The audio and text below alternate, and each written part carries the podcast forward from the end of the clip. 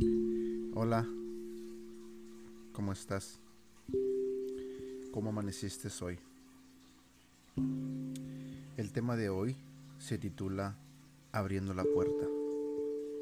La Biblia dice en Juan 19, Yo soy la puerta, el que por mí entra será salvo.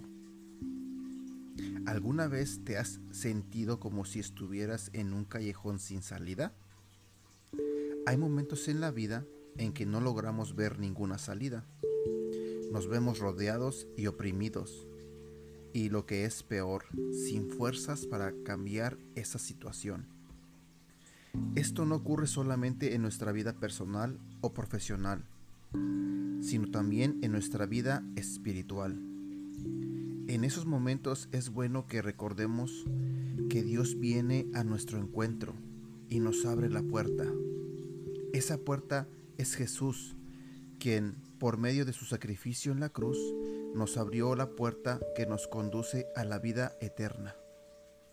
Jesús es la única puerta que nos lleva al Padre.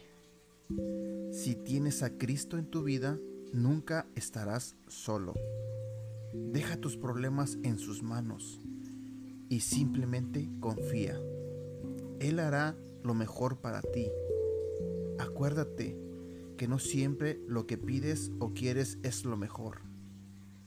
Solo Jesús sabe lo que es mejor para tu vida. Oración. Gracias, Señor Dios, porque enviaste a Jesús. Él es la puerta de mi salvación.